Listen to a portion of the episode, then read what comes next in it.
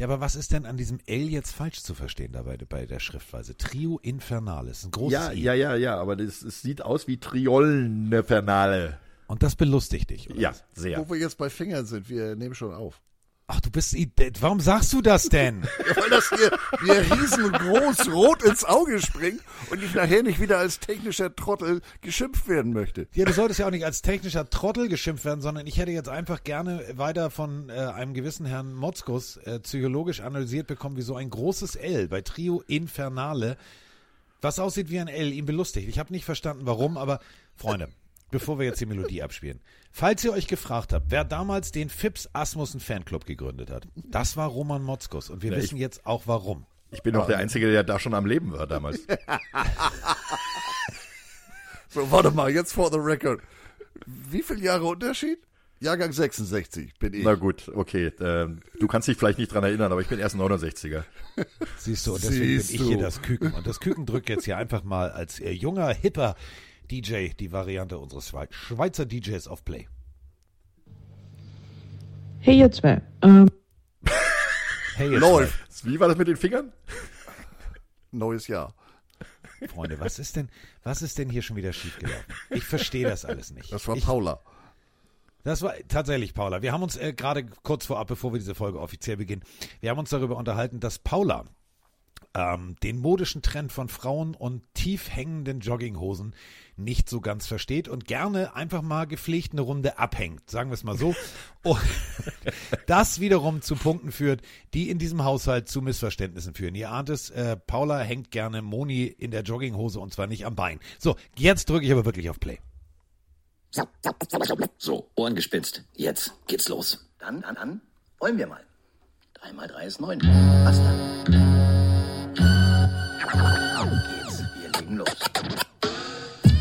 Special, Alarm. Pille, Pille, Pille für den Mann. Die Pille für den Mann. Cover, cover, cover, free. Carsten. Pennemann. Roman Motzkos. Mr. Jogwasher, Andreas Heddergott. Sollten wir nicht nur drüber sprechen, sondern machen wir auch. Das ist wie bei Pippi Langstrumpf. 3 mal 3 ist nun mal 9.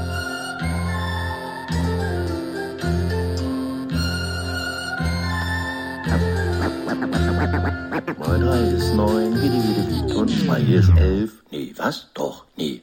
Doch, hast du.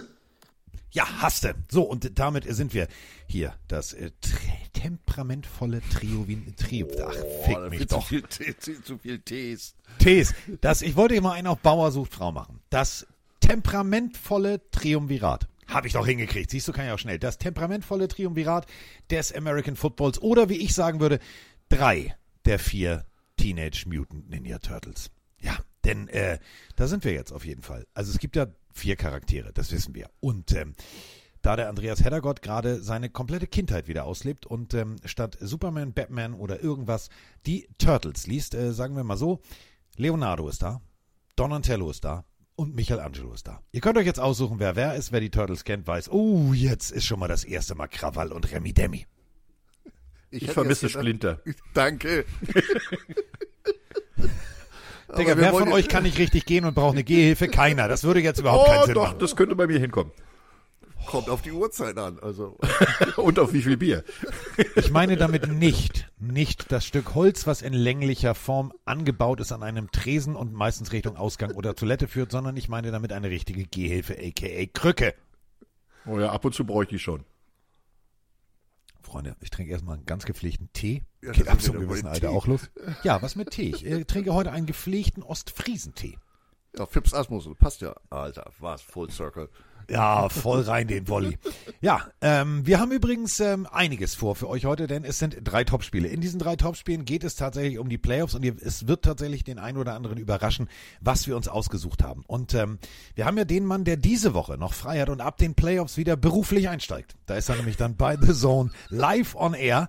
Und ähm, der darf äh, unsere Spiele verkünden. Der macht das so schön immer. Der macht das so super. Das ist doch schön. Dann legen wir mal los. Also, wir haben drei Spiele, die alle drei absolut Playoff-relevant sind, weil es gibt ja auch noch eine ganze Menge Mannschaften, die noch äh, wirklich eine Chance haben auf die Playoffs. Und äh, wir haben uns rausgesucht: Atlanta Falcons gegen New Orleans Saints, Die Houston Texans gegen die Indianapolis Colts und dazu dann natürlich noch das Knallerspiel am Montagabend, Montagnacht. Die Buffalo Bills zu Gast bei den Miami Dolphins. Also Nacht von Sonntag auf Montag, da wird für euch das äh, Footballwochenende enden. Es beginnt Samstag, also länger geht's eigentlich nicht und mehr Spannung geht eigentlich auch nicht. Und wenn man ähm, diese berühmte ähm, ja, NFL-Presseseite aufruft, dann kommt man zu einer Seite, die ähm, die Kolumne ist noch nicht fertig. Die geht erst gleich online. Denn Roman hat mir netterweise gestern geholfen. Da flippst du aus, da drehst du durch, da, da, da verstehst du die Welt nicht mehr. Es geht nämlich bei vielen Teams um, wer könnte. Und äh, ich musste gestern Romans Hilfe haben, weil ich es einfach nicht in 20 Sätzen runterbrechen konnte, wie die Pittsburgh Steelers, ja, das ist sowieso eine absolute Überraschung, aber wie die Pittsburgh Steelers noch in die Playoffs kommen könnten. Roman hat das äh, sehr simplifiziert, siehst du, sprechen kann ich, simplifiziert und dementsprechend ist die Kolumne fast fertig. Aber es ist ja tatsächlich so, wir haben drei NFC-Tickets, die noch zu vergeben sind und zwei, nee, andersrum, zwei NFC-Tickets und drei AFC-Tickets. Und die Prüglerei äh, geht zwischen elf verschiedenen Teams und die mathematische Wahrscheinlichkeit fällt so weit nach unten, aber es ist natürlich wirklich so, jeder guckt jetzt auf das Spiel des anderen und dann haben wir diese Wettbewerbsverzerrung, denn erstes Spiel, was jetzt nicht unser Topspiel ist, aber rein theoretisch die Pittsburgh Steelers treten gegen die zweite Reihe an der Baltimore Ravens, also da wird auf jeden Fall Spannung drin sein und deswegen haben wir uns eben bewusst unsere drei Spiele ausgesucht, weil da werden die inklusive verletzten Spielern der ersten Garde alles fit auf den Platz bringen, denn da geht's tatsächlich um alles. Die Pittsburgh Steelers äh, sind noch im Rennen und sie haben auch gute Chancen, äh, muss man mal ganz ehrlich sagen. Denn was müssen sie machen? Sie müssen gewinnen. Sie können sogar verlieren, theoretisch. Ähm, aber wenn sie jetzt äh, das Spiel gegen Baltimore gewinnen, was durchaus im Bereich des Möglichen ist, weil ich glaube auch nicht, dass die Ravens ihre Starter komplett durchspielen lassen, beziehungsweise überhaupt spielen lassen. Äh, und dann müssen sie hoffen, dann müssen sie so ein bisschen hoffen, weil wenn sie gewinnen, dann haben sie die Chance gleich zweimal, nämlich wenn Buffalo verliert oder Jacksonville verliert. Oder dann gibt es noch die, sagen wir mal, schon etwas unwahrscheinlichere Chance. Houston spielt gegen Indianapolis unentschieden. Kann passieren in der Regular Season. Und äh, ja, dann gibt es auch noch die Möglichkeit, wenn sie verlieren, muss Jacksonville verlieren und Denver gewinnen und Houston gegen Indien, äh, gegen Indianapolis, ach, Indien, das ist auch schön. Houston gegen Indianapolis darf dann nicht in einem Unentschieden enden. Also das sind so schon mal so Würfelbeispiele, wo Pittsburgh sich sagt, Samstagabend, komm, wir legen mal vor, dann legen wir uns auf die Couch und schauen zu, was die Gegner machen. Und vielleicht dürfen wir nächste Woche noch weiter trainieren. Denn ganz ehrlich, Andreas, diesen Spieltag, da muss man wirklich demjenigen, der das bei der NFL zu verdanken hat, äh, also wirklich einen riesengroßen Dank aussprechen.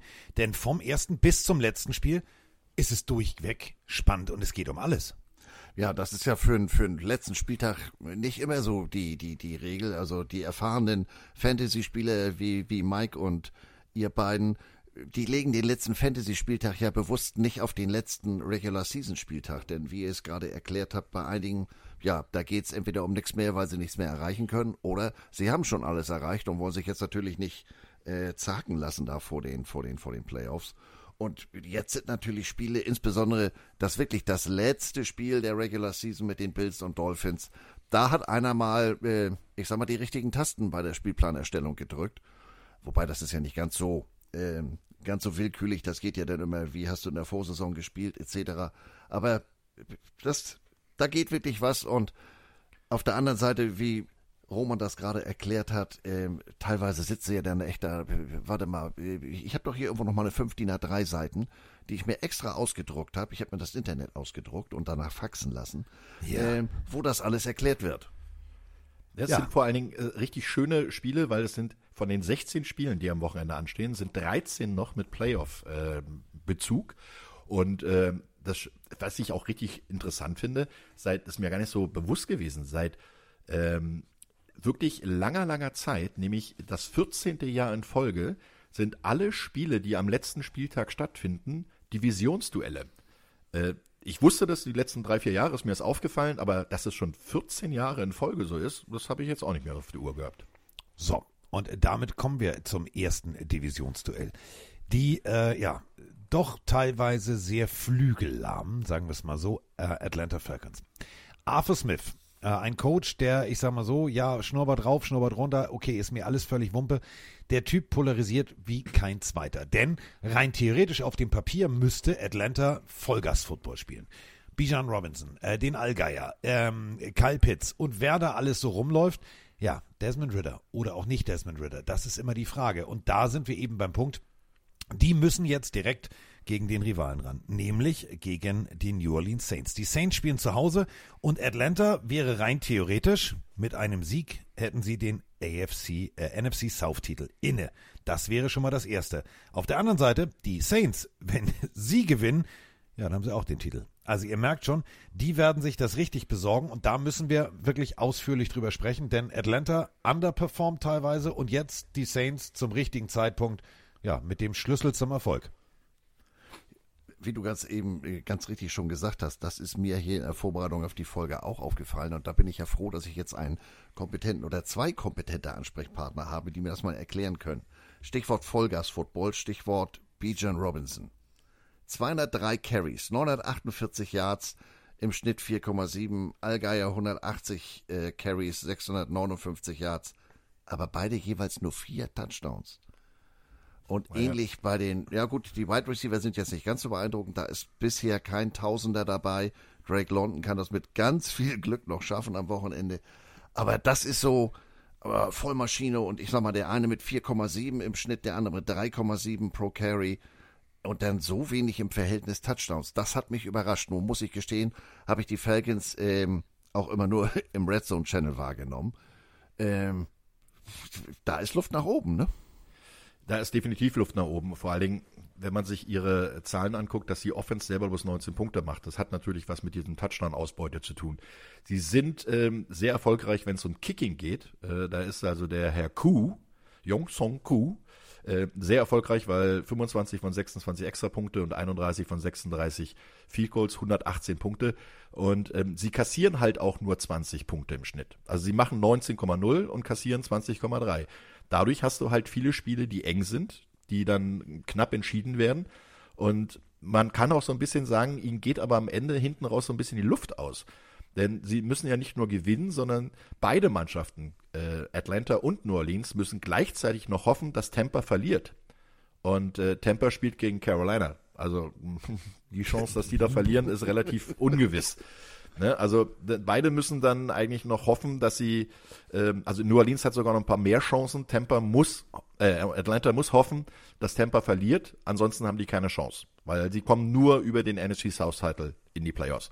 New Orleans hat noch ein paar Eisen mehr im Feuer, denn sie können auch noch darauf hoffen, dass Seattle verliert oder unentschieden spielt und Green Bay verliert oder unentschieden spielt. Ja, dann sind sie auch mit drin, aber dafür müssen sie auch gewinnen. Also das ist schon eine ganze Menge, was man da sieht.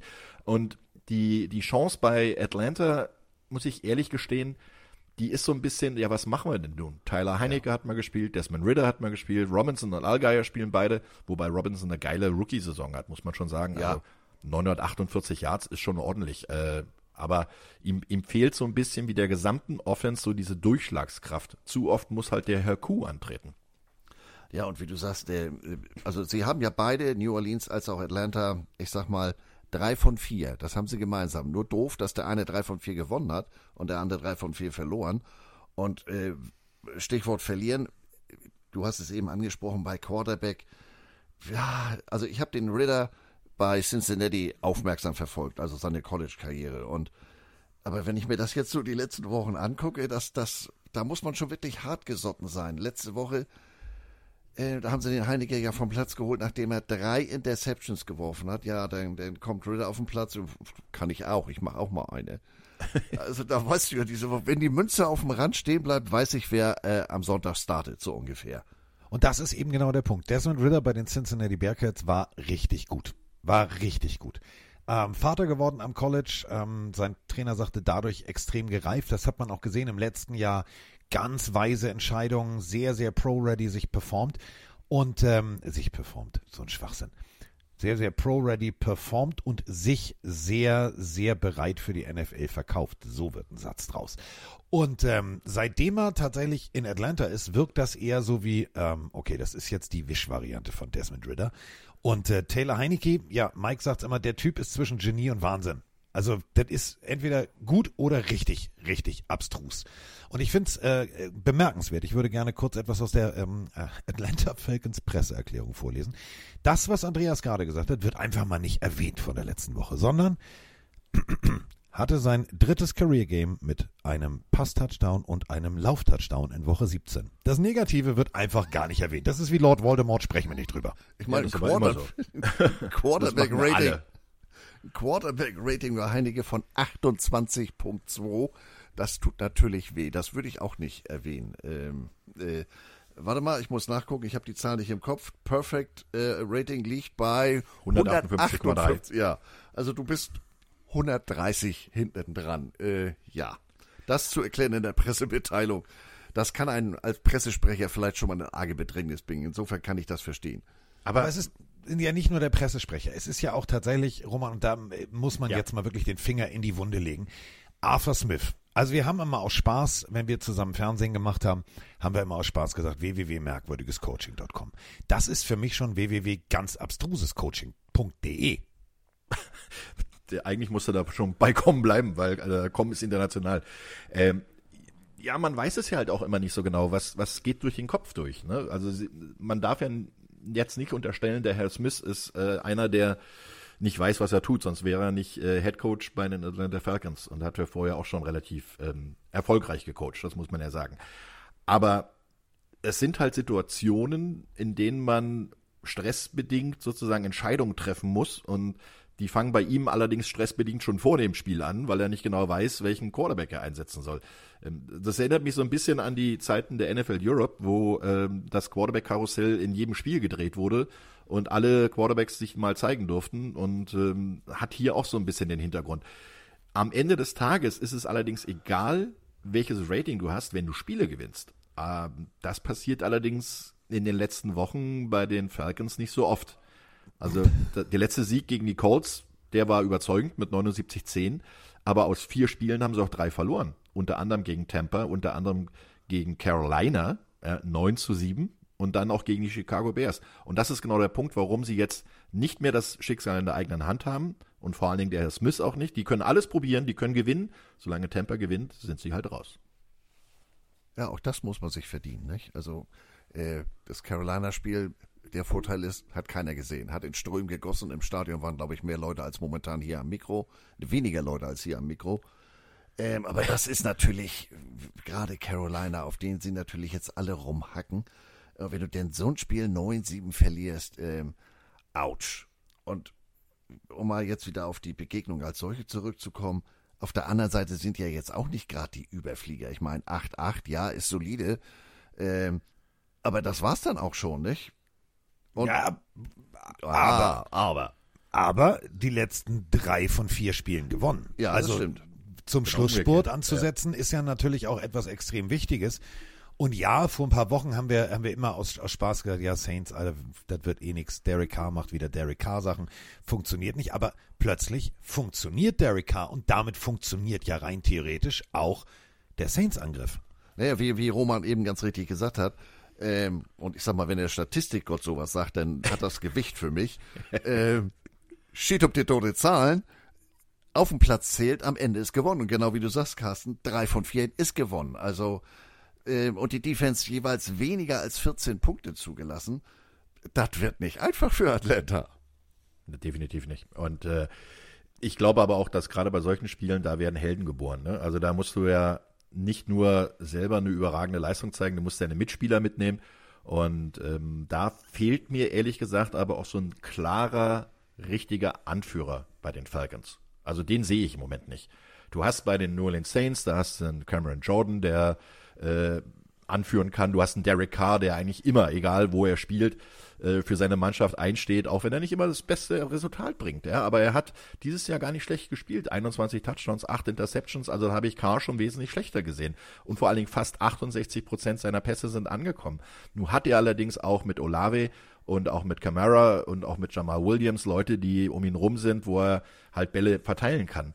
Aber ich sehe da den, den, den Vorteil von der Möglichkeit einer Erfahrung zu schöpfen von Spielern, die jetzt einfach auch ein bisschen breitere Brust haben als äh, der Gegner. Also wenn ich sehe, Die haben auch gegen die Panthers gewonnen, sehr deutlich. Die haben gegen die Giants gewonnen. Das war jetzt nicht so wahnsinnig doll, weil gegen die Giants kann man doch so gewinnen im Vorbeigehen. Die Rams haben sie verloren, ja, auch da wieder. Aber sie haben gegen Tampa gewonnen. Und das sind Sachen, die In können nachher Tampa. entscheidend sein. In Tampa. Also das sind, ich glaube, die, die Saints haben halt einfach ein bisschen breitere Brust und die sind auch zu Hause. Sie haben dann nochmal die Fans im Rücken, was in so einer Partie dann schon entscheidend sein kann. Wenn wir zurückspringen auf Woche 12, da gab es das Hinspiel sozusagen in Atlanta. Und ich habe mir bewusst, weil ich wusste, okay, mit den beiden Jungs, da musst du halt schon mal wirklich hier U96-mäßig tief eintauchen, sonst äh, brauchen wir ja gar nicht anzufangen, habe ich mir äh, All 22 angeguckt. Mir ist eine Sache aufgefallen. Es ist gar nicht die Saints Offense, die mich teilweise so massiv beeindruckt, sondern es ist die Saints Defense. Wenn wir uns das Hinspiel mal genau angucken und uns angucken, wie Tyron Matthew da hinten den Verkehr geregelt hat und dabei mal eben kurz zwei Interceptions abgefangen hat, da muss man sagen, die Defense zu Hause der Saints würde mir mehr Sorgen machen aus Sicht der Falcons als die Offense. Ja, also 19,4 äh, im Schnitt zugelassen. Äh, damit die sechstbeste Defense in der NFL. Äh, und dann kommt da von rechts Kollege Granderson, ähm, der vielleicht auch noch zweistellige Sex erreichen möchte in dieser Saison. Also 8,5 hat er schon. 74 Tackles, 79 Quarterback-Hits. Ja, und wie ihr beiden eben auch schon gesagt habt, ähm, Führungspersönlichkeit, wenn der, ich sag mal, Hauptübungsleiter, sprich Kollege Schmidt, da schon ähm, sich seiner Sache nicht so ganz sicher ist und ähm, an seinem Locker der, der, der Zettel hängt, erst die Hose, dann die Schuhe, das färbt natürlich auch auf die anderen äh, Kameraden da in der, in der, in der Teamzone ab. Also ich bin da ganz bei euch. Das macht mir, das macht mir keine gute Hoffnung. Dabei habe ich gerade meinen Dion Sanders Retro Funko Pop ausgepackt. Also Wir sollten aber mal kurz nochmal für Herrn Schmidt noch eine Sache hinzufügen. Ähm, ist zwar im Dom, aber Schuhe ohne Socken stinken auch. Das heißt, Ja, erst die Socken, dann die Hose, dann die Schuhe. Schreibt das bitte noch dazu für ihn. vor allem die tragen inzwischen alle Weiser, der beschlicht ja sonst, das ist ja auch doof. Eben, deswegen. Aber der Zettel ist großartig, den muss ich mir aufschreiben. Also nicht den Zettel, nein, ah, falsch. Ich meine damit den Spruch. Mann. Ich kann das schon alleine. Warte mal, ich gucke mal mir runter. ja, du Nee, bist im klappt. Homeoffice. Ich möchte jetzt nicht wissen, was du anders gerade. Nee, nee, ist alles okay. Ja, ihr wisst ja, ihr wisst ja jetzt, wo Paula gerne mal hinschnappt. Genau, ich kann sagen, Keine, keine Jogginghose, bitte. Freunde, ich ziehe keine Jogginghose an und äh, ab jetzt mit Hundschmus nur noch mit Tiefschutz. Frag mal Siegfried und Roy. So, äh, so, äh, ja, pass auf, der Dome an sich, ähm, seit The Dome Patrol, da ist, sind jetzt wahrscheinlich alle da draußen, seit was? Dome Patrol, Freunde, war so ein Linebacker-Core ähm, der New Orleans Saints, die sich sehr martialisch äh, inszeniert haben. Einziges Problem, und das hat Andreas äh, damals wie heute gefreut, ähm, die Jungs haben sich immer in schwarz, so ein bisschen militärisch, Polizei, mit schwarzen Jeep Wranglers fotografieren lassen. Und äh, es gibt ein großartiges Foto. Alle, alle, alle haben Saints-Sachen an, alle stehen schwarz und haben auch ihre Kinder mit auf diesem Foto. Und äh, einziges Problem ist, der eine Sohn hat sich äh, aufs Bild geschlichen mit einem Eagles-T-Shirt. Das hat natürlich damals für Lacher gesorgt, aber für Lacher sorgte die Dome Patrol nicht, denn ähm, bei jedem Sack gab es erstmal Whoop, there it is, das, der ganze Dome, 100.000 Leute, huf, huf, huf. Ähm, da war Krawall und Remi Demi. Geile Stimmung, die das Team getragen hat. Die konnten damals nicht so wirklich gut Offense spielen. Jetzt haben wir eine ähnlich gute Defense, die als Komplett-Unit funktioniert. Jetzt müssen wir wirklich mal ganz kurz einfach für alle da draußen den direkten Vergleich wagen. Wir haben eine Offense, die manchmal nicht weiß, was sie tut, und eine Defense, die Blut im Wasser wittert. Ähm, das ist doch jetzt mal ganz ehrlich, egal ob da jetzt Desmond Ritter oder Taylor Heineke steckt, äh, hinterm Center, das ist doch eine Albtraumsituation. Und in diesem Fall ähm, nicht nur, sie müssen auswärts ran, sondern wie du ganz richtig eben geschildert hast, ähm, das hat sich ja nicht wesentlich geändert, vor allem, weil es jetzt ja um die Wurst geht sozusagen. Ähm, der Dom, also alles, alle Situationen, alle, alle Parameter vor diesem Spiel sprechen leider nicht für Atlanta. Da wird, da wird richtig Krawall und Remi Demi sein. Die werden da, äh, du weißt ja nicht, wenn sie jetzt in die Playoffs kommen äh, mit 9-8, denn äh, ich habe das Bild jetzt nicht im Kopf, muss ich gestehen. Möglicherweise letztes Heimspiel. Das heißt, ich kann ja als Zuschauer nochmal richtig, die verkleiden sich da ja auch besonders gerne in New Orleans. Ich kann hier nochmal richtig Rabatz machen und das werden sie. Und das ist alleine schon, glaube ich, ein, ein Problem. Ist schon wieder Mardi Gras? Nein. Nicht ganz, ne? Aber, aber so gut wie, also rein theoretisch. Also von der Feierstimmung her wird's passieren. Äh, Feierstimmung, ich habe es damals auch abgefeiert. Jamal Williams ähm, von den Detroit Lions zu den Saints. Ein Freund der sehr merkwürdigen Interviews, die mir komischerweise perfekt Roman übersetzen konnte. Es ging nämlich um Pokémon-Karten. Weiß ich auch nicht, warum Roman mir das kurz im Studio erklären konnte. Das hast du mir damals erklärt. Hast du mir damals erklärt. Ich habe gedacht, wieso Glück weiß der das? vergessen. Woher weiß der das? ähm, Jamal Williams und Alvin Kamara, wenn wir bei den Saints bleiben und wenn wir mal zur Saints Offense rüberschwenken.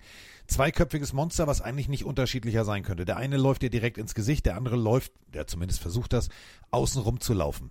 Äh, Alvin Kamara lange verletzt, lange pausieren müssen, aus äh, Gründen, ja, selber schuld, aber ähm, 1240 Scrimmage Yards, das sind äh, 95,4 pro Schnitt, äh, pro Spiel im Schnitt. Das ist beeindruckend und wenn du dir dieses zweiköpfige Monster anguckst, das wird, glaube ich, ja, ich sag mal so, der Dreh- und Angelpunkt dieser Offense sein, oder? Vor allem, die haben ja noch einen dritten Kopf, dieses Schweizer Offiziermesser, das da rumläuft. Taysom Hill.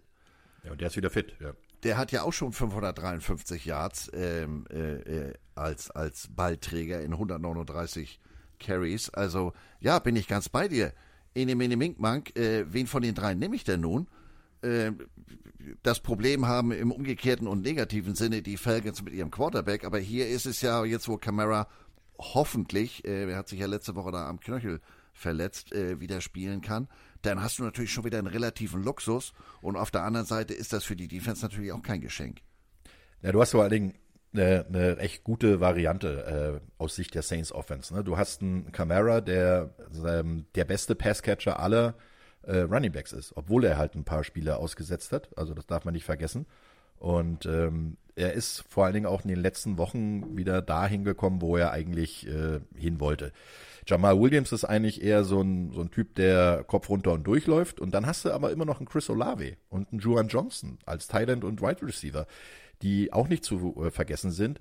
Und bei Taysom Hill bist du dir selber nicht sicher, ob er schon vorher weiß, ob er läuft oder wirft oder ob er vielleicht doch lieber ähm, irgendwas ganz anderes macht. Also das sind so Varianten, die sind halt unausrechenbar und ähm, nicht nur der der eine Siegvorsprung für die Saints äh, ist da ein wichtiger Punkt, sondern auch diese Unberechenbarkeit. Ja und über die Defense brauchen wir eigentlich nicht wirklich wirklich irgendwas Schlechtes sagen. Also sie haben 26 Takeaways, sind im Turnover Differential bei plus 8 als Negativpunkt dagegen wieder von Atlanta minus 9. Also und gerade mal 16, die sie selber überhaupt eingesteckt haben. Ähm, gut, sie machen ein bisschen mehr Druck mit dem Quarterback-Sex. Äh, das, das ist vielleicht der einzige Punkt, wo, wo die Saints, ähm, sagen wir mal, eine Achillesferse haben. Der Druck beim Quarterback kommt nicht so oft an, wie sie soll. Aber äh, dafür machen sie halt mit ihrer äh, Defense halt schon genug Randale im Backfield und äh, kriegen da halt oft genug den Ball vom Gegner. Ja, viertbeste Third Down Defense, also da, wo es dann wirklich ähm, nochmal, ja, ich sag mal, jetzt hast du die Chance oder du musst den Panther auf den Platz schicken und wenn du da auch so weit vorne mit dabei bist, ja, das ist schön, ist das nicht? Nee. Also, ich höre schon raus, dass ihr dasselbe denkt, was ich denke. Also, ich würde es ja, pass auf, also, ich mag ja immer, ähm, in der normalen Folge äh, gab es tatsächlich einen Hinweis für die Football-Romantik. Also damit dieses klassische, ich möchte, dass das Team gewinnt oder dieses Team gewinnt. Also eigentlich so die Hollywood-Geschichte. Es wäre natürlich eine großartige Geschichte, wenn Arthur Smith irgendwie es doch noch schafft, seinen Arsch über die Latte zu bringen. Aber ich glaube wirklich, dass die Saints zu Hause zu dominant aufspielen werden. Wenn sie natürlich am Anfang wieder Derek Carr Sachen machen, das kennen wir noch von den Raiders, sobald es um was geht, ich werf den Ball weg, dann könnte es wirklich eng werden. Aber so glaube ich wirklich, dass die Saints Defense ein zu großer Bestandteil sein wird und den Ball zu schnell zurückholen wird und dadurch, ja rein theoretisch, Derek Carr auch den einen oder anderen Fehler einbauen kann, was ich den Saints jetzt nicht wünsche, aber ich glaube schon, dass die Saints ja den Hintern souverän über die Latte kriegen. Ja, bin ich ganz bei dir. Defense, Dome, Unsicherheit auf der, auf der anderen Seite, äh, auf Quarterback etc. Das ist zu viel. Das, wenn es gut läuft für die Saints, dann kann das sogar ein deutlicher Sieg werden. Gehe ich mit. Boah, das ist ja wieder super romantisch mit uns dreien. Also, äh, alle setzen gegen Bijan Robinson, gegen Desmond Ritter oder Taylor Heinecke. Äh, auch gegen den Allgeier ist, also wie gesagt, Drake London, es würde mich total freuen, es fehlen ihm noch ein paar Yards, alles gut. Und wir, wir beide sind ja, Roman, eigentlich Vorsitzende des Calais Campbell, alleine schon wegen der Stimme Fanclubs. Aber äh, ich glaube, da ist Schluss. Ich glaube, da ist wirklich Schluss. Und dann müssen die Saints natürlich hoffen, dass äh, die Bucks äh, auch verlieren. Denn dann wären sie drin, aber wir haben schon gesagt, die Bucks gegen die Carolina Panthers ist entweder so ein Spiel, wo sie mit wehenden Fahnen untergehen und Carolina das Breakout-Game hat und alle sagen, warum denn erst jetzt? Aber rein theoretisch, ja, wenn die Bucks gewinnen, ist dieses äh, Spiel eh Makulatur. Dann haben die Bucks den Titel inne. Moment, ja, ja, schon, aber New Orleans kann ja noch in die Playoffs kommen. Ja, ja, genau. Aber Ja, sie haben ja noch die Chance, aber für Atlanta.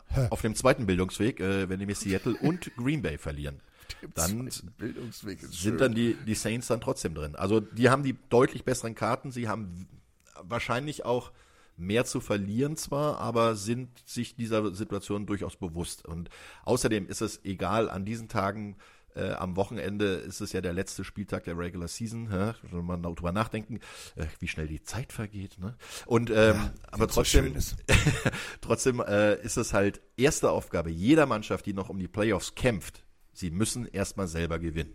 Das ist der Punkt. Und äh, deswegen hast du auch gar keine andere Wahl, als äh, voll, äh, wie nennt man das, äh, all in zu gehen beim Pokern. Genau. Fuß in die Ölwanne. Genau, einfach nur Vollgas Football geben und du musst das Spiel gewinnen. Wenn du, wenn du verlierst, dann hast du es sowieso nicht äh, verdient. Das ist ganz klar. So, damit sind wir uns alle sicher. Der Vogel wird gerupft, die Heiligen ziehen in, äh, ja, mit einem Sieg an den Falcons vorbei. Die Falcons wären damit raus. Die Bucks, wenn sie gewinnen, sind drin. Die Saints vielleicht dann auf dem zweiten Bildungsweg. Auch wieder spannend, denn da kommt wieder einiges zum Tragen. Die Seahawks könnten auch noch, wenn da einiges, es ist so abstrus und dieses ganze mathematische Gerechne, aber Roman bricht's, bricht's halt wirklich runter. Du kannst noch so sehr anfangen zu rechnen, dafür musst du erstmal selber gewinnen. Und damit wären wir bei unserer zweiten Partie. Welche möchte ihr? möchtet natürlich Buffalo Miami zum Schluss machen, ne? Ja, natürlich. Ja, doch. natürlich, ja. Spannungsbogen aufbauen, habe ich mal gelernt. Damit sind wir bei Hoddehü und Hoddehaw. Texas, lässt grüßen. Die Houston Texans, also nehmen die Bullen und traben ganz langsam in Richtung der jungen Fohlen, nämlich nach Indianapolis. Im Stadion der Indianapolis Colts kommt es zum absoluten Showdown um ja den Titel. Denn Jacksonville, also auch wenn die wieder verkacken und dann hat Houston gewonnen oder Indianapolis, dann sind die auf jeden Fall schon mal Titelträger in der Division. Damit wären sie in den Playoffs. Und damit sind wir bei Football-Romantik. Wie schön ist es bitte für die Houston Texans von der roten Laterne der Liga über sehr smart, danke nochmal Bill O'Brien, ähm, und danke nochmal Deshaun Watson, mit smarten, wirklich smarten Picks sich ein Team zusammenzubauen, was von Resterampe zu potenziellen Playoff-Kandidaten innerhalb von so kurzer Zeit kommt. Ich bin ein bisschen verliebt in dieses Paket Houston Texans. Das Schöne, das Schöne ist ja, in den letzten vier Jahren gab es immer eine Mannschaft, die von worst to first gegangen ist. Also die, die machen einen Playoff-Einzug, um ähm, nachdem sie in dem Jahr zuvor entweder Letzter waren in ihrer Division oder geteilter Letzter, wenn man so so schön sagen kann. Und äh, bei Houston finde ich das auch sehr, sehr interessant. Ähm, das Playoff-Szenario ist ja bei beiden Mannschaften so, you win and you're in. Also das ist bei beiden so, entweder sie gewinnen das Spiel, dann sind sie auf jeden Fall in Playoffs. Die Frage ist noch, hast du dann nächste Woche ein Heim- oder ein Auswärtsspiel? Äh, Das heißt also, sie sind beide davon abhängig, was macht Jacksonville. Jacksonville kann mit einem eigenen Sieg das Ding natürlich ähm, nach Hause fahren und hat nächste Woche auf jeden Fall auch noch ein Heimspiel als Divisionssieger. Wenn allerdings Jacksonville verliert, hat der Gewinner von dieser Partie, Houston gegen, äh, gegen Indianapolis, auf jeden Fall die Division gewonnen. Liegt natürlich auch wiederum am direkten Vergleich. Aber wichtig ist jetzt für diese Partie erstmal, Houston gewinnt, Houston ist drin. Indianapolis gewinnt, Indianapolis ist drin. Und da sind wir wieder bei Scheiß auf zweiten, dritten, vierten, fünften Bildungsweg oder die Volkshochschule. Jetzt zählt nur eins, nämlich das eigene Ergebnis an der Tafel. Da musst du jetzt erstmal abliefern. Und da sind wir bei Houston, die erstmal wirklich froh sein können, dass Shi CJ, CJ, ne? Kennt ihr, ne? CJ. CJ. CJ Stroud wieder da ist. So heißt er mit wirklichem Namen. Meine Fresse. Ähm, du sagst, ich versuche hier gerade wieder zu Atem zu kommen. Äh, atemlos, Helene. Das Ganze ist ja ein Rematch, das die Texans in Woche 2 verloren haben. Aber ich sag mal, das ist so lange her. Das ist für mich äh, ein Muster mit begrenztem Wert. Also, denn äh, Kollege CJ, äh, der hat ja nun mal richtig aufgedreht. Also die einzig äh, besorgniserregende Zahl, finde ich, in seinen Stats ist, dass er 36,6 hinnehmen musste. Ähm, aber für den Rest, ähm, und ehrlich gesagt, so ganz unromantisch ist die Geschichte der Colts ja auch nicht. Die waren ja die letzten Jahre nun auch nicht gerade der, der Hot Contender.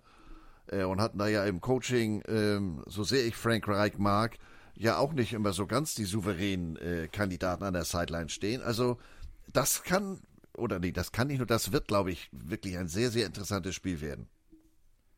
Ja, vor allen Dingen haben sie halt wirklich ähm, in den letzten Jahren ähm, beide Mannschaften echt äh, zu kämpfen gehabt.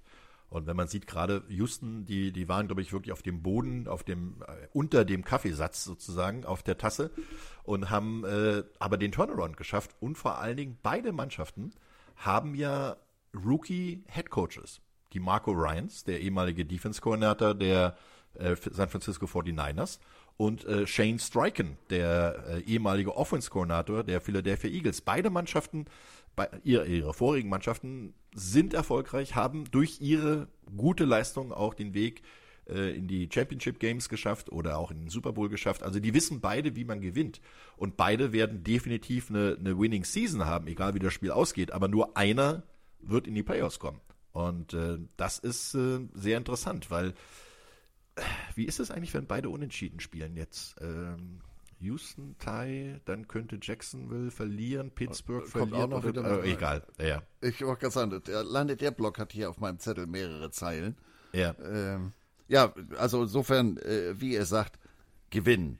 Und äh, besonders im Fokus stehen ja hier natürlich, finde ich, beide Quarterbacks. Der eine ist Rookie, der andere kommt ja, Gardner Minshew, kommt ja so ein bisschen auf den zweiten, dritten Bildungsweg, äh, ist ja früh hier in die Verantwortung in Indianapolis gekommen, weil äh, deren Starter sich verletzt hat und hat ja bis dahin eigentlich äh, ganz, ganz ordentlich abgeliefert. Also auch das ist ein Duell mehr oder weniger auf Augenhöhe, glaube ich. Kurzer Hinweis für die Football-Romantiker.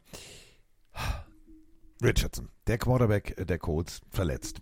Und wann begann die Onkel Rico Schrägstrich Bio Wolf Schrägstrich schnellster Schnurrbart der NFL Hype-Saison Phase der Indianapolis Colts? Hm.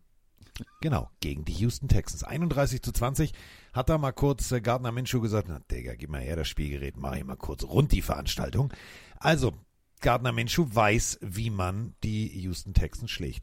Wenn wir allerdings die ganze Saison von Coleridge Bernhard Stroud, so heißt er nämlich wirklich, wenn ich CJ schon nicht kann, dann sage ich einfach Coleridge Bernhard Stroud, so heißt er nämlich, so hat seine Mutter ihn getauft, muss man ja auch mal ganz deutlich so sagen, die hat sich dabei ja schon was gedacht. Der Junge gefällt mir richtig gut. Vielleicht äh, der Offensive Rookie des Jahres. Ja, zwischen ihm und Puka Nakua wird das irgendwie so ein bisschen ausgewürfelt werden, wer nachher am Ende wirklich, ja, meistens wird es eh ein Quarterback, aber trotzdem. Die Saison hat mich wirklich beeindruckt, speziell unter der Prämisse damals der berühmte Test ähm, beim Draft. Oh Gott, oh Gott, da gehen die Alarmlampen an. So schlecht war noch keiner. Da haben sich die Texans völlig verpickt, aber die Texans haben alles richtig gemacht. Ja, weil der hat einen gewissen Football-IQ. Da ist es ziemlich egal, wie hoch dein IQ sonst ist. Ähm, der versteht das Spiel. Und da muss man auch wirklich eine Lanze brechen für CJ, weil der hat dieses Jahr eine, eine sehr, sehr gute Rookie-Saison gespielt.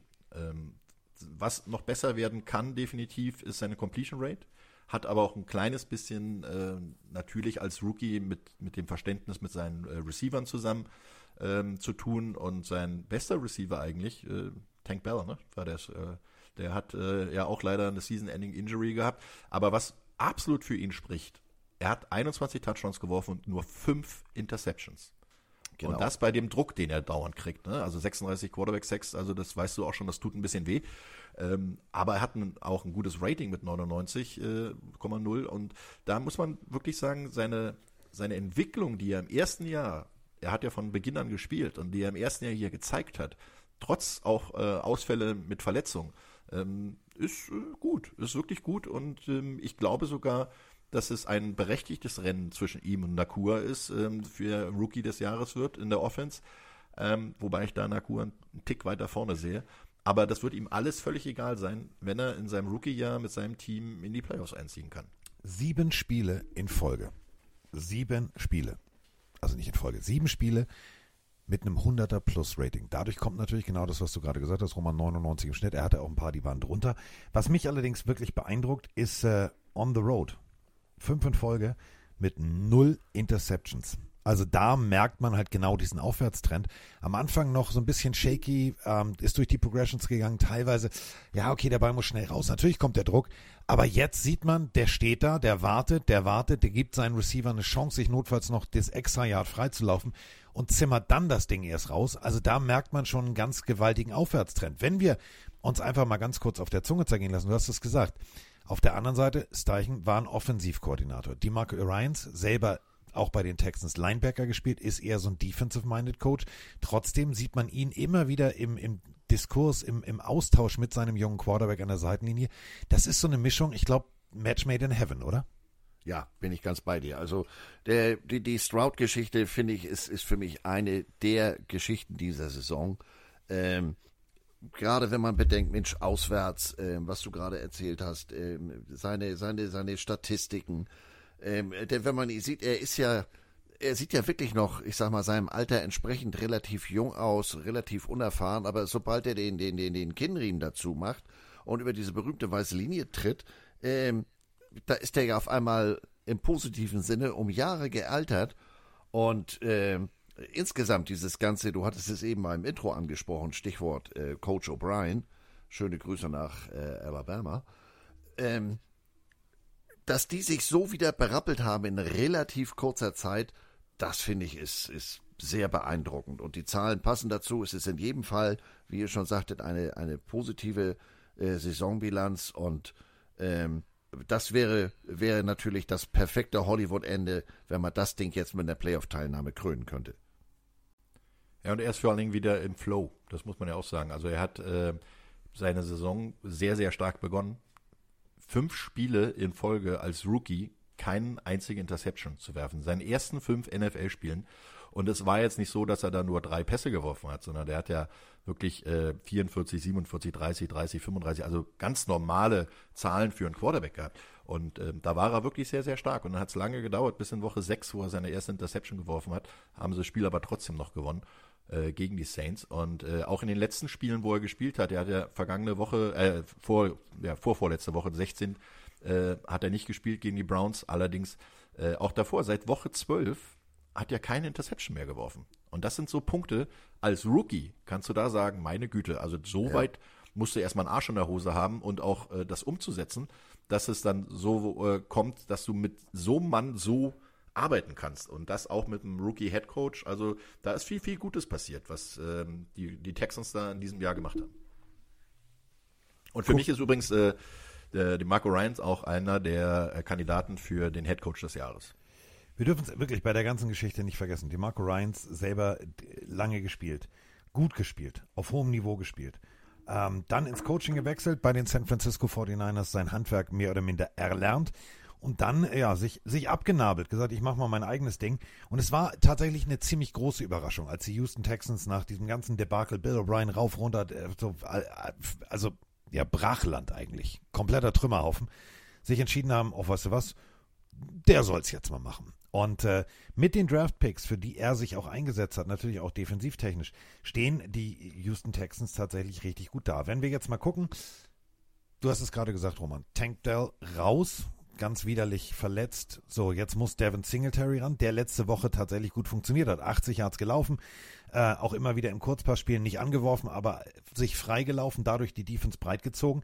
Jetzt kommst du natürlich gegen eine wirklich sehr, sehr gute Defense. Die, äh, egal ob du jetzt Zaire Franklin nimmst oder EJ Speed oder DeForest Buckner, da musst du jetzt den probaten Gameplan haben. Was ist für die Houston Texans der probate Gameplan?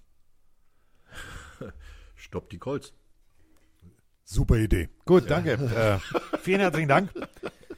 Ja, ich sag mal, das Problem bei Stopp die Colts. Troy Aikman 2.0, meine Damen und Herren. Ein ja. Satz und damit sprenge ich eine ganze Sendung. Nee, war super. Schön. Ja, ja, ich glaube, das Problem Stopp die Colts ist, äh, dass die eine ähnliche Idee haben, also natürlich, aber im Sinne von, äh, wenn der Gegner nicht auf dem Platz steht, kann er nicht, äh, kann er nicht scoren.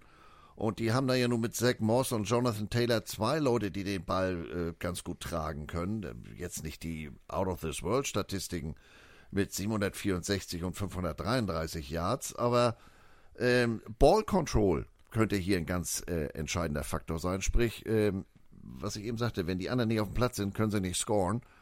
Und äh, da könnte dann vielleicht auch der äh, Stichwort Dome, was wir eben bei New Orleans sagten, auch hier der Heimvorteil äh, zu tragen kommen.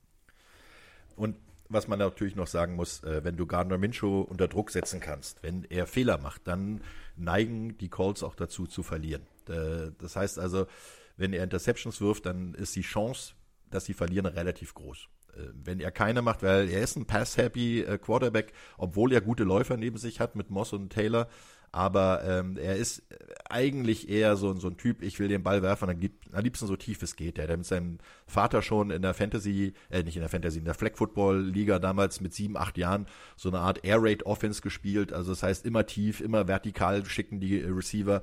Das ist gut, aber sie haben dieses Jahr das Problem, dass sie eigentlich nur einen wirklichen verlässlichen Anspielpartner haben, das ist nicht Michael Pittman. Ansonsten müssen sie sich voll aufs Laufspiel konzentrieren.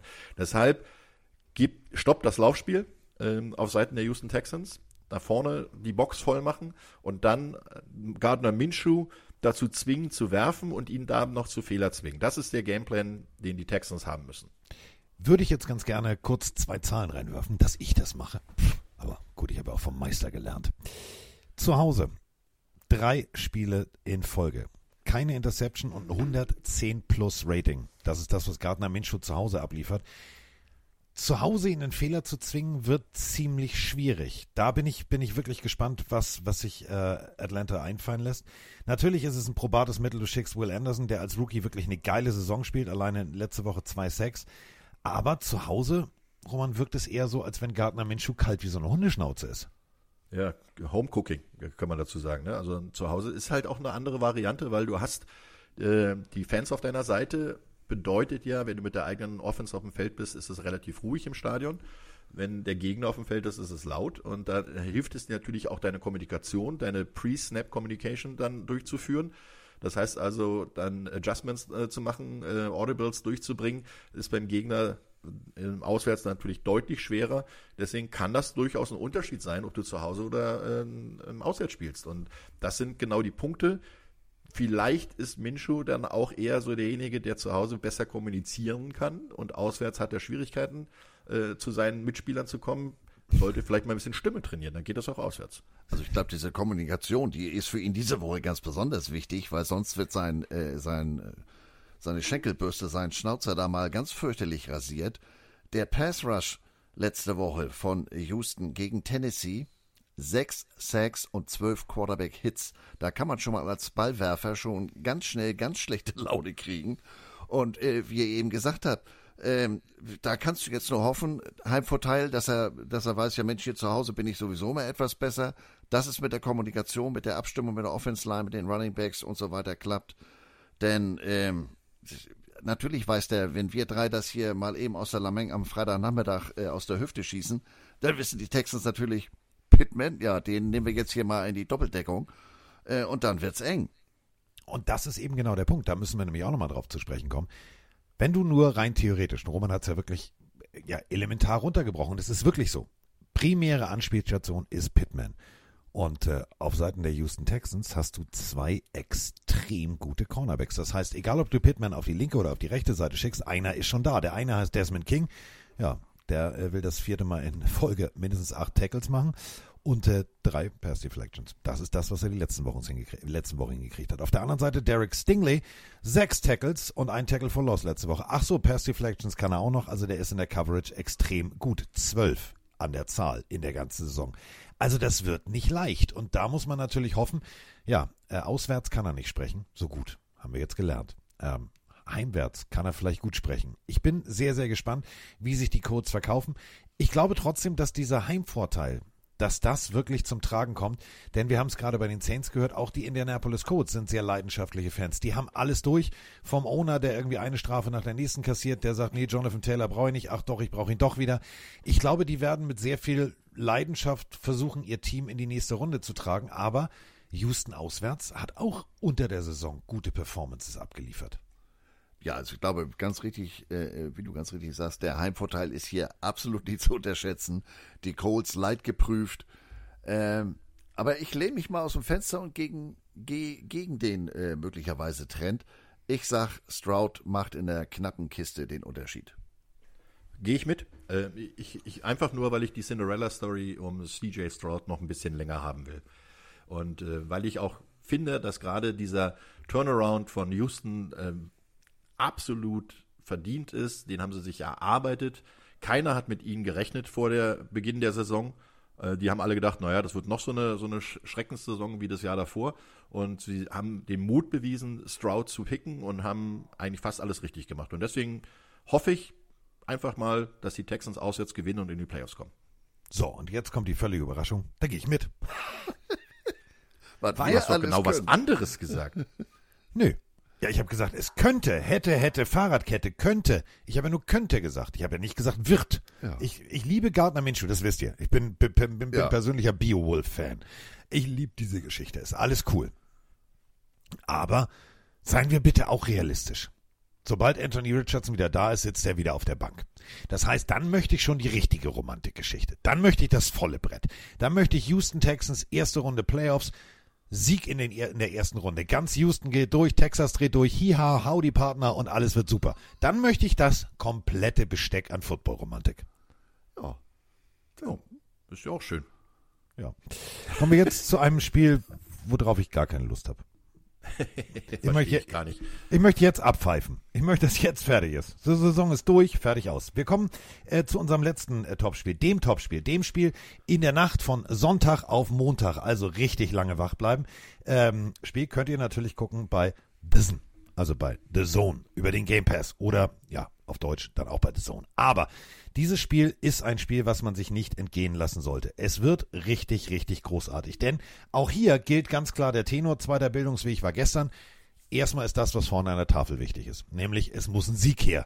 Und da sind wir bei Buffalo Bills in Miami. Ein Divisionsduell zum Abschluss der Saison. Was entscheidet, sind die Buffalo Bills drin oder draußen? Ja, nicht nur das. Äh, es ist ja, also Sieg, ja klar, you're win und you're in.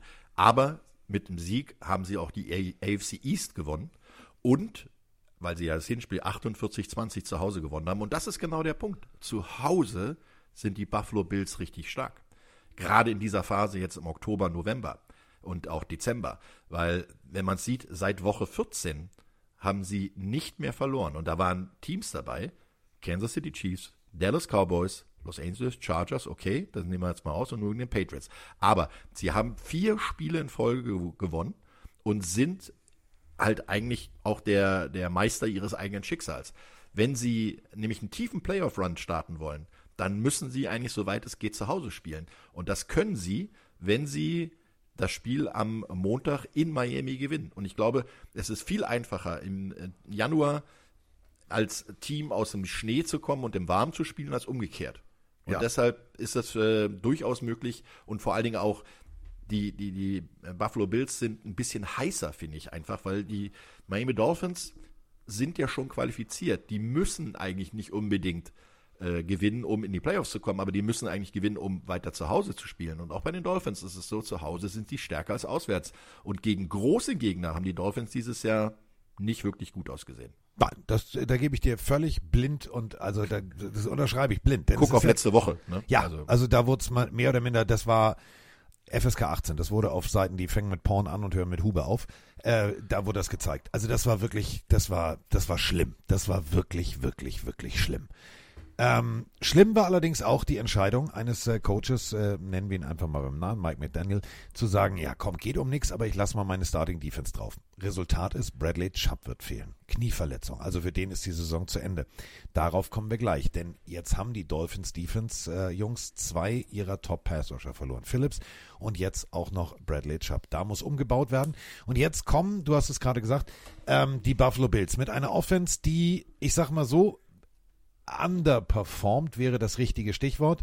In den letzten Spielen, ja, Stefan Dix, eher so, ja, die 100er kennt er nur vom Hörensagen. Also die 100er Grenze knackt er bei Weib nicht mehr. Es läuft primär über den Lauf. Guck, ein Faktor, der vor vier, fünf Wochen äh, angefangen hat zu wachsen und der immer größer wurde. Und natürlich Josh Allen. Aber diese Offense ist, Andreas, immer wieder für Überraschungen gut, oder? Ja, also gerade das Spiel gegen New England äh, ist eigentlich so ein, so, ein, so, ein, so ein Spiegelbild der Saison. Ähm, Drops, Missverständnisse. Seit Woche 10 haben die, also die haben ins, äh, insgesamt über die Woche Zahlen, von denen die Chiefs nur träumen, äh, 24 Drops, aber 16 davon sind in den letzten sechs Wochen passiert. Ähm, da sind, sind fürchterliche Missverständnisse, die teilweise äh, für mich als Sofa-Quarterback auch überhaupt nicht nachzuvollziehen sind. Ähm, es dreht dreht sich alles um Stefan Dix. Da sind Spielzüge komplett auf den ausgelegt. Dann kommt von oben aus der Box ein Spielzug. Es ist auf Stefan Dix ausgelegt und er steht ja gar nicht auf dem Platz. Ähm, was ich umso erstaunlicher finde, ist, dass man das danach auch ganz offen, äh, sonst wüsste ich das ja nicht, ganz offen kommuniziert hat. Ähm, also wenn der auf dem Platz ist oder nicht, das ist, ist der große entscheidende Faktor. Äh, mein alter Kumpel, der Center, äh, der Bills kommt von Missouri, ähm, der hat auch gesagt, wir haben da erstmal an der Sideline gestanden und uns erstmal so, Leute, jetzt mal äh, Luft aus dem Helm und ruhig runterkommen. Wir müssen hier einen offensiven Rhythmus finden und das wird auch jetzt, ähm, auch gegen die leider ähm, dezimierte Defense der Dolphins ganz, ganz wichtig sein. Die müssen erstmal selber ihren Weg finden, bevor sie sich ähm, zu sehr über die andere Seite Gedanken machen können. Ja, und dann hast du aber noch einen, einen Faktor X. Äh, Faktor X ist in meinen Augen Josh Allen. Äh, der kann in mehreren Situationen Faktor werden. Einmal, wenn halt der Passspielzug nicht funktioniert, dann nimmt er den Ball selbst in die Hand und läuft. Der hat 15 äh, Lauftouchdowns, genauso viel wie Jalen Hurts.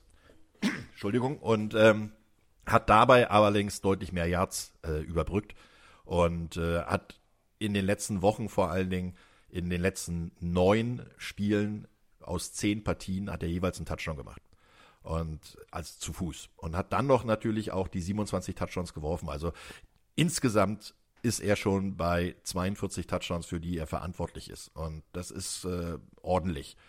Du hast Er ganz, kann- Entschuldige, Ja, du hast ganz unbewusst wahrscheinlich das perfekte Beispiel genannt, äh, indem du Jalen Hurts genannt hast. Die, gerade dieses Philadelphia-Spiel, wie oft hat er da, äh, dadurch, dass er die Beine eben selber in die Hand genommen hat, aus, auf, improvisiert, das war ja nicht gescriptet oftmals, äh, wie oft hat er da eben doch noch wieder einen First Down gemacht und teilweise äh, ja nicht so äh, nicht höher als man muss, sondern ähm, wirklich äh, entscheidende Meter gemacht, richtig viel Meter.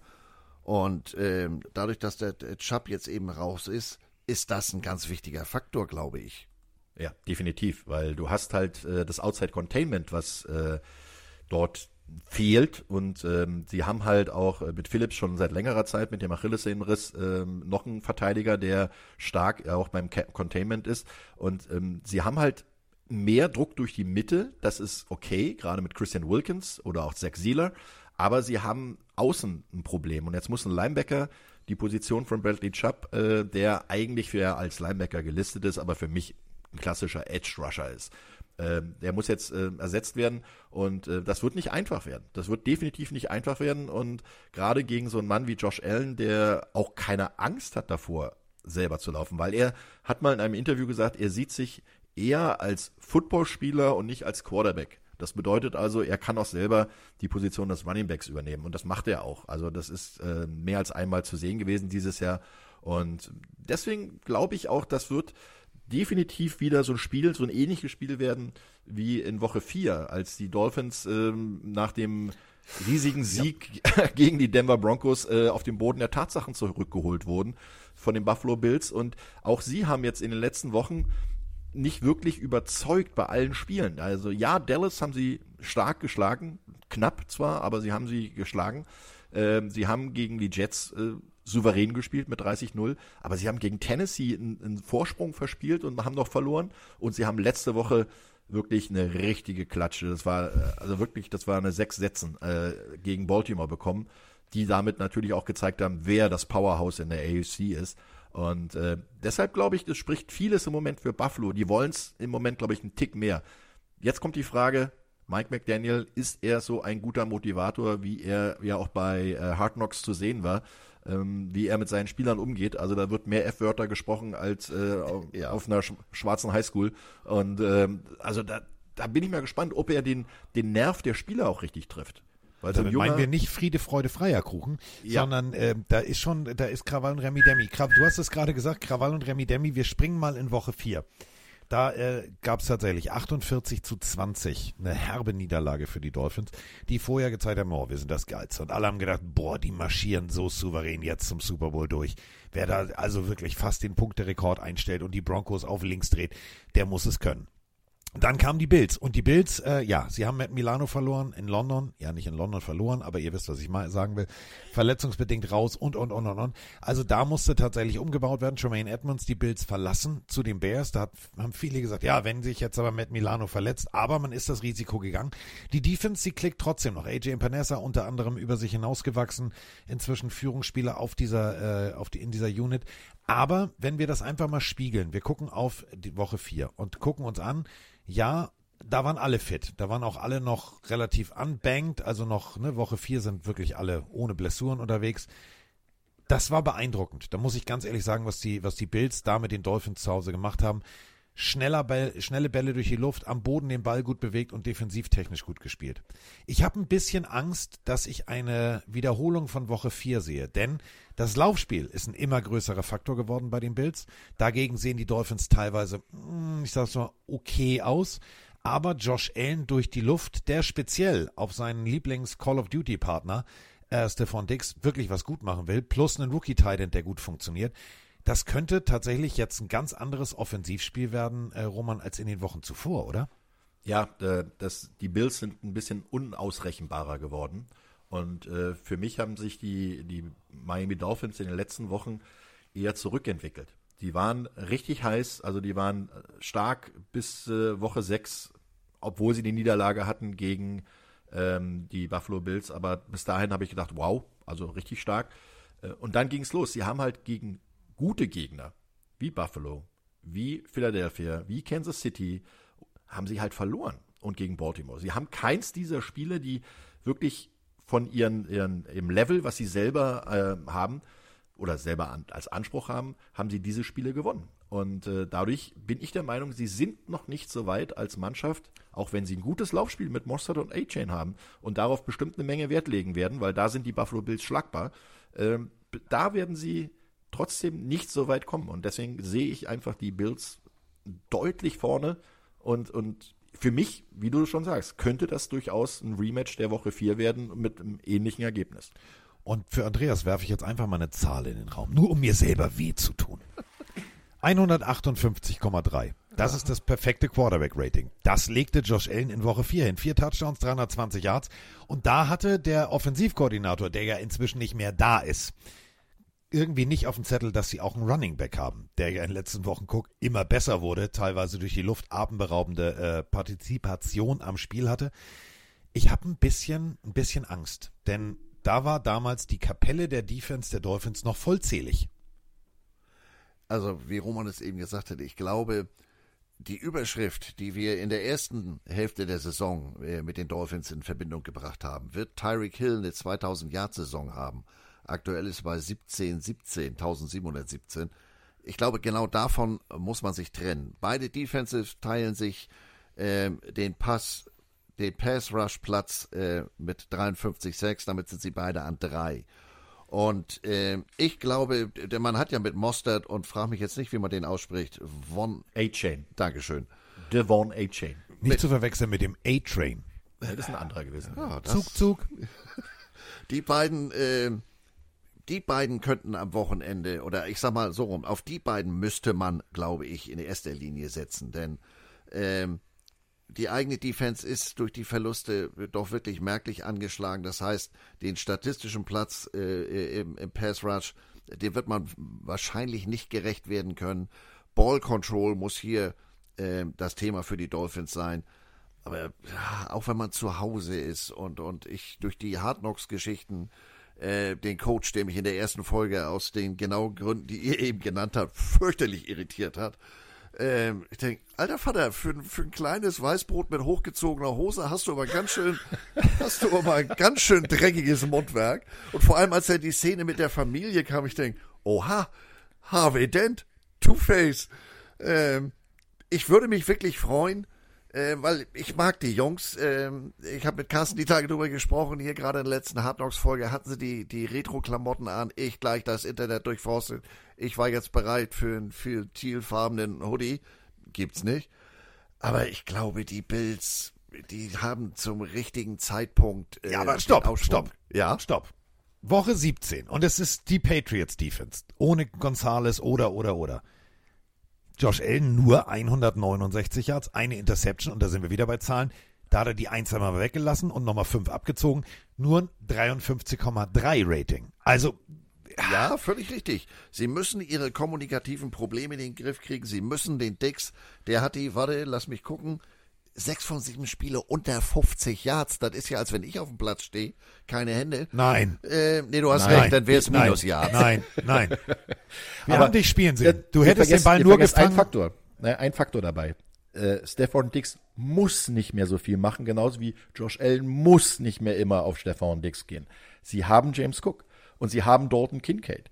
Und sie haben ein, ein variableres Angriffsspiel, weil nämlich dann Josh Allen, wenn er unter Druck gerät, und das ist er oft genug gekommen, ähm, trotzdem noch äh, den Weg nach draußen findet. Und er hat auch ähm, in den letzten Wochen gerade mal zwei Interceptions geworfen. In den ersten zwölf Wochen waren es äh, waren's 14. Äh, deshalb, also man sieht die Entwicklung. Und Allen ist auch ein Quarterback, der genau weiß, wann es drauf ankommt, wann er Fehler machen darf und wann es halt tödlich ist. Und äh, schau dir die Bilanz der letzten vier Wochen an. Buffalo vier Siege und Miami eher gerade mit einem, ja, 2 und 2 aus den letzten vier Wochen und dabei sind zwei Spiele, die wirklich grottenschlecht waren. Und da glaube ich schon, dass, dass Buffalo einfach die breitere Brust hat und, und mehr will. Und in so einen Spielen wie jetzt am, Sonntag, am Montagnacht dann, da kommt es wirklich drauf an, wer will mehr. Und ich glaube, Buffalo will mehr. Kann da die Erfahrung von Buffalo aus engen Spielen mit den Chiefs in AFC Championship Spielen auch eine Erfahrung, äh, auch eine Rolle spielen, dass sie wissen, pass mal auf Leute, jetzt, wir waren schon in dieser Situation, wir haben beides erlebt, wir haben gewonnen, wir haben verloren. Ähm, kann das, auch wenn es auswärts ist oder gerade weil es auswärts ist, nicht auch nochmal wieder eine Rolle spielen, die für Buffalo und gegen Miami spricht, die in dieser Situation noch nicht so erfahren sind? Naja, also spätestens wenn es in die Overtime geht und äh, die Dolphins den Cointers gewinnen, dann geht Josh Allen. Da sagt er, nee, mach ich nicht mehr, verliere ich eh. Nein, ja, aber der hat noch eine Rechnung offen. ja eben, deswegen Der muss beweisen, dass er es ist. Und er ist immer noch, das darf man auch nicht vergessen, er ist immer noch äh, im Außenseiterposition auf den MVP-Titel. Ähm, Gerade durch, sein, durch seine auch wechselhafte Saison, die er hatte und auch seine Fehler, die er gemacht hat, die nicht alle seine waren, aber er hat auch ein paar haarsträubende äh, Interceptions geworfen. Trotzdem trägt er diese Mannschaft und trotzdem ist er einer dieser wichtigen Teile äh, dieser Offense und wahrscheinlich sogar das wichtigste Teil. Und er ist auch ein, ein Typ, der nie aufgegeben hat. Jetzt einen ganz kurzen Exkurs. Er hatte kein Stipendium von der, von der Uni. Er hat als, als Highschool-Spieler über 100 Coaches angeschrieben. Ein einziger hat ihm dann Junior College gegeben. Dann ist er dann, glaube ich, in Wyoming gekommen Ja. und durfte da zeigen, was er ist. Er ist in einem Wachstumsprozess gewesen, im wahrsten Sinne des Wortes, weil während seiner College-Zeit hat er 10 Zentimeter und, glaube ich, 15 Kilo zugenommen. Und ähm, das sind so Situationen aus solchen, aus solchen Herkünften, aus solchen Geschichten entstehen halt Anführer. Und so einen Anführer brauchst du. Und Josh Allen ist definitiv der Anführer der Buffalo Bills. Aber aus solchen Situationen entstehen auch manchmal Leute, die es dann zu oft mit der Brechstange wollen. Das sehen wir dann immer diese, wie du gesagt hast, haarsträubenden Interceptions. Ich bin sehr, sehr gespannt, was mich äh, teilweise, und da möchte ich kurz einmal, einmal durchatmen, was mich wirklich echt trifft. Du bist auf Platz 1 der NFL. Und ich meine jetzt nicht die Offense. Quarterback-Hits ist hier das Stichwort. Da liegst du auf Platz 1. Äh, auf Platz 3 liegen mit den Sacks, ja, genau gleich. Also 53 an der Zahl, auch wie die Buffalo Bills. Aber du bist das Team, was den meisten Druck auf den Quarterback generiert. Dann verlierst du durch wirklich ohne Feindeinwirkung Phillips und jetzt auch noch Bradley Chubb hinterher. Ich glaube, das wird Josh Allen ein bisschen entspannen auf dem Flug. Der wird sagen, komm, dann gucke ich nochmal die neue Folge Reacher, die kommt immer freitags raus, alles chiggy, alles chuggy und dann gehen wir da mal raus. Denn es wird auf den Pass Rush ankommen. Wir haben es gerade gesagt, die ein oder andere haarsträubende Interception, wenn du Josh Allen unter Druck setzt. Aber ich sehe da nicht die Möglichkeit, ihn unter Druck zu setzen. Nee, ich glaube, dafür fehlen jetzt äh, ähm, die wichtigen Elemente, die durch die Verletzung. Ja, und äh, deshalb ähm, Ball Control müsste meiner laienhaften Meinung nach ähm, das Rezept für Miami sein, aber das ist natürlich auch leichter gesagt als getan. Das wissen die anderen auf der anderen Seite ja auch. Und ähm, da hast du Der Hasser? Der Hazard, Hazard. Hazard. Hasser. Also Hasser auf jeden Fall eine Sache. Also die Buffalo Bills könnten das nicht? vierte Mal in Folge Hazard die äh, AFC East gewinnen. Das wäre die zweitlängste aktive Serie in der NFL. Vier. So, an der Zahl. Die Dolphins könnten das erste Mal den Titel seit 2008 einfahren. Das könnte natürlich eine mega Motivation sein. Ja, wir können jetzt alle wieder die Offense loben. 409,2 Yards im Schnitt und bla bla bla und die beste Scoring Offense. Und Tour 237 Yards und zwei Touchdowns letzte Woche. Ja, es gab aber ordentlich vor den Koffer. Also das wird nicht reichen. Und jetzt bin ich mal sehr, sehr gespannt. Wie gehen die Dolphins daran? Sagen sie, okay, wir wollen zu Hause spielen, wir müssen jetzt die Bills sozusagen aus der Saison kegeln.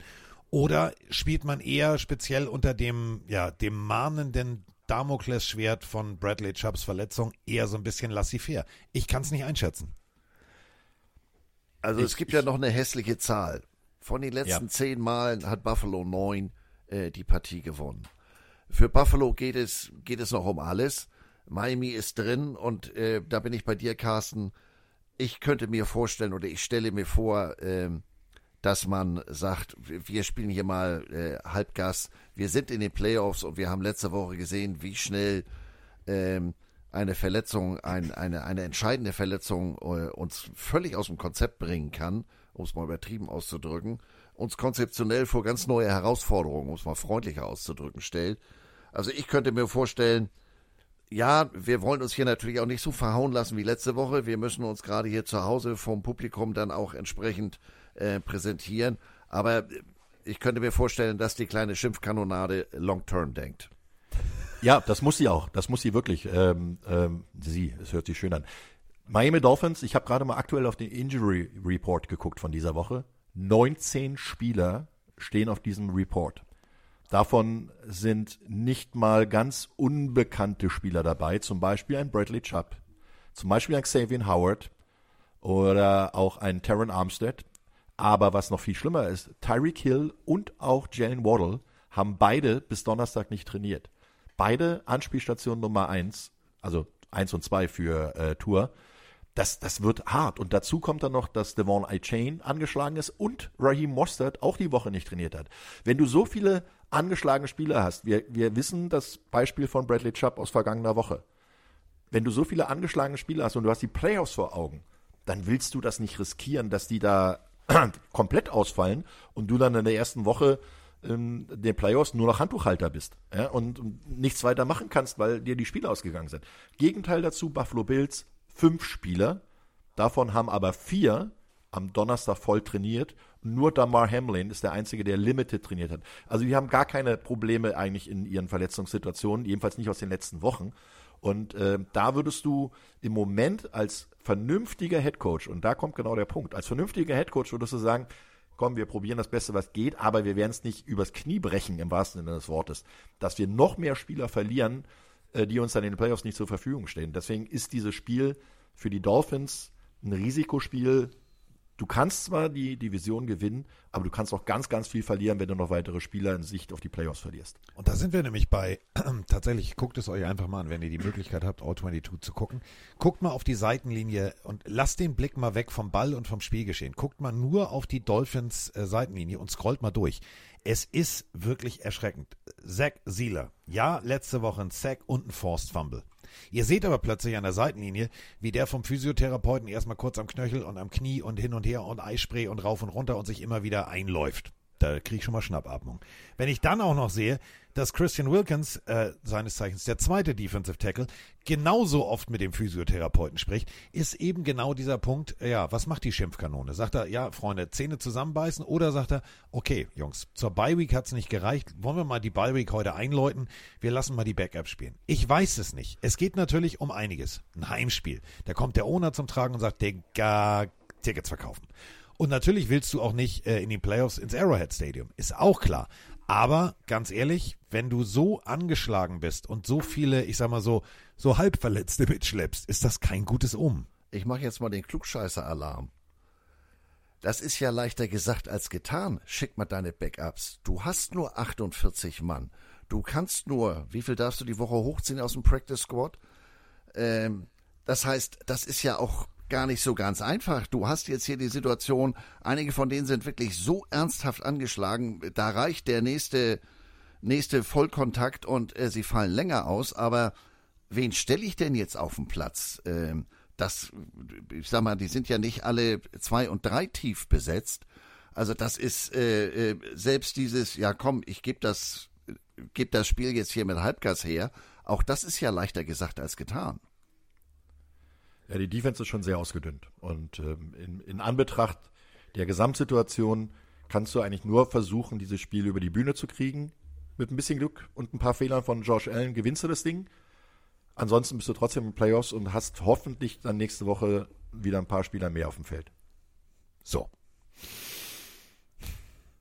Also, Buffalo Bills, wenn sie gewinnen, sind sie drin. Wenn sie verlieren, sind sie raus. So. Das wäre ein Albtraum.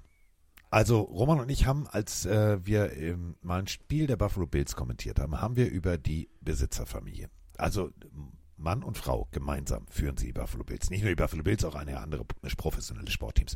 Haben aber auch eine Tochter, die mal eben ganz kurz professionell sehr gut Tennis spielt. Also Ehrgeiz ist in dieser Familie groß geschrieben. Dann bauen sie ein neues Stadion und sie wissen ganz genau, Sie sind eigentlich jetzt in dem Super Bowl-Fenster. Verträge laufen aus, das habe ich mit Roman mal in der Sendung sehr lange und sehr intensiv durchdiskutiert. Wenn die jetzt rausfliegen, ich glaube, dann hängt der Haussegen aber mal richtig schief, oder? Ja, also wie du sagst, äh, Now und Never ist jetzt vielleicht ein bisschen dick, aber das ist jetzt das Fenster. Wer weiß, was, was nächstes Jahr ist. Ähm, eine Verletzung kann den Unterschied machen, etc. pp. Und äh, es ist jetzt eben Win and you're in.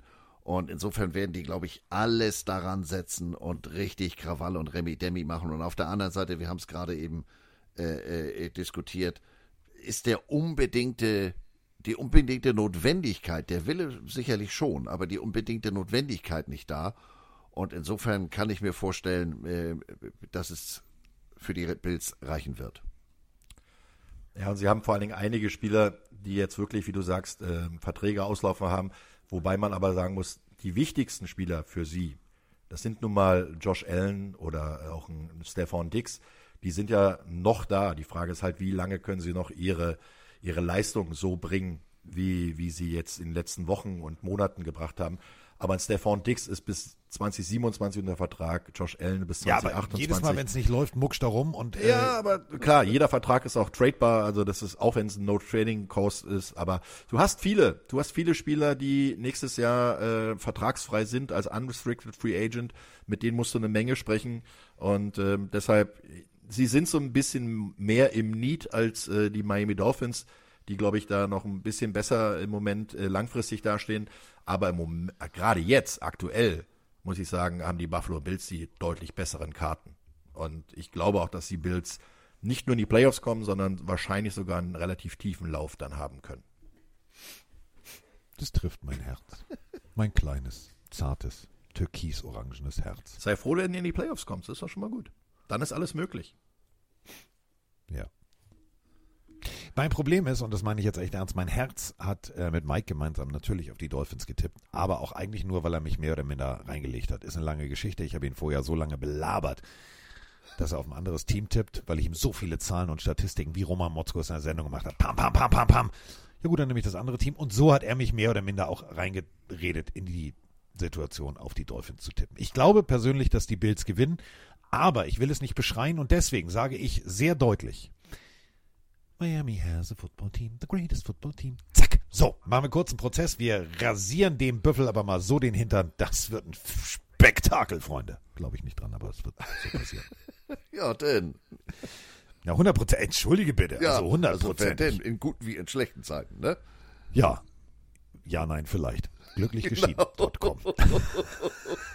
ja, muss man ja auch mal so sagen. Also man, man steht und fällt ja mit seinem Team. So bei, bei bei dir ist es ja auch, ich sag's mal so, wenn die Giants jetzt gewinnen, ist auch für dich Trauer. So, also ich meine, deine Eagles haben gegen die Cardinals verloren. Also Little Bird fucks the Big Bird, muss man auch ganz deutlich so sagen. Ja. Der Einzige, der sich hier entspannt zurücklehnen kann, ist Kollege Roman Motzkos, der sagt, Brooke Purdy macht Pause, CMC macht Pause, meine 49ers, geilste Typen, die wo rumlaufen.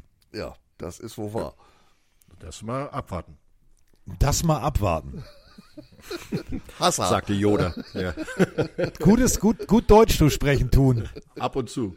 So, du, und, Du, du, du or not du, du, du. Komm, du das heißt, wir müssen ins Wochenende. Also, Ja, was, wir, wir müssen ins Wochenende? ja, ich muss jetzt ins Wochenende, ich muss meine Kinder abholen. Das ist ein Argument. Meine kleinen Mäuse. So, Ja. äh, mit denen ist er jetzt gleich auf Tour. Ähm, Herr Heddergott, Sie machen ja noch einen äh, kleinen äh, Nebenhersa, äh, also Podcast äh, genannt Waschsalon, wo Sie sich ja immer damit beschäftigen, äh, 60, 90 oder Kochwäsche. Äh, das weiß man ja nicht. Ähm, worum geht's denn bei Ihnen diese oder nächste Woche? Können Sie, einfach, Sie haben jetzt hier einfach mal die letzten Worte, weil wir einfach heute nett sind. passend zum, zum National Championship Spiel am Montag gucke ich mal mal die ganze vermeintliche Bowl-Miserie, nicht die Pro Bowl-Miserie, das ist ein Thema für die Woche da drauf, ähm, im College an. Warum, wieso, weshalb, äh, wie geht das da weiter? Wir beiden haben ja schon unter der Woche mehrfach darüber am Telefon äh, ja nicht diskutiert, weil wir waren uns sehr, sehr einig. Ja. Und dementsprechend ist das am Mittwoch mein Thema.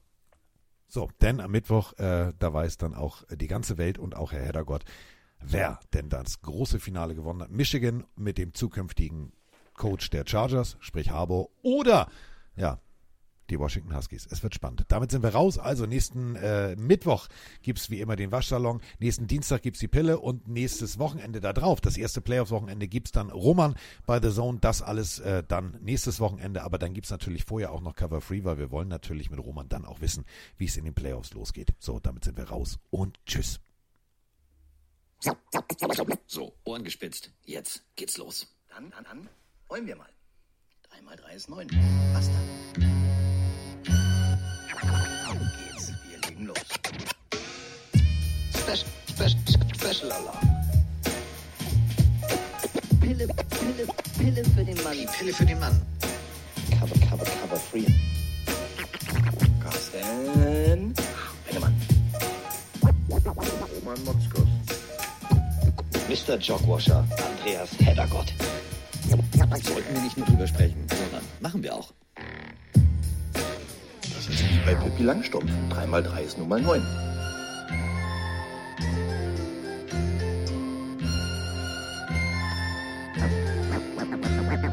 Mal 3 ist 9, wie die, wie die, wie. Und mal hier ist 11. Nee, was? Doch, nee. Doch, hast du.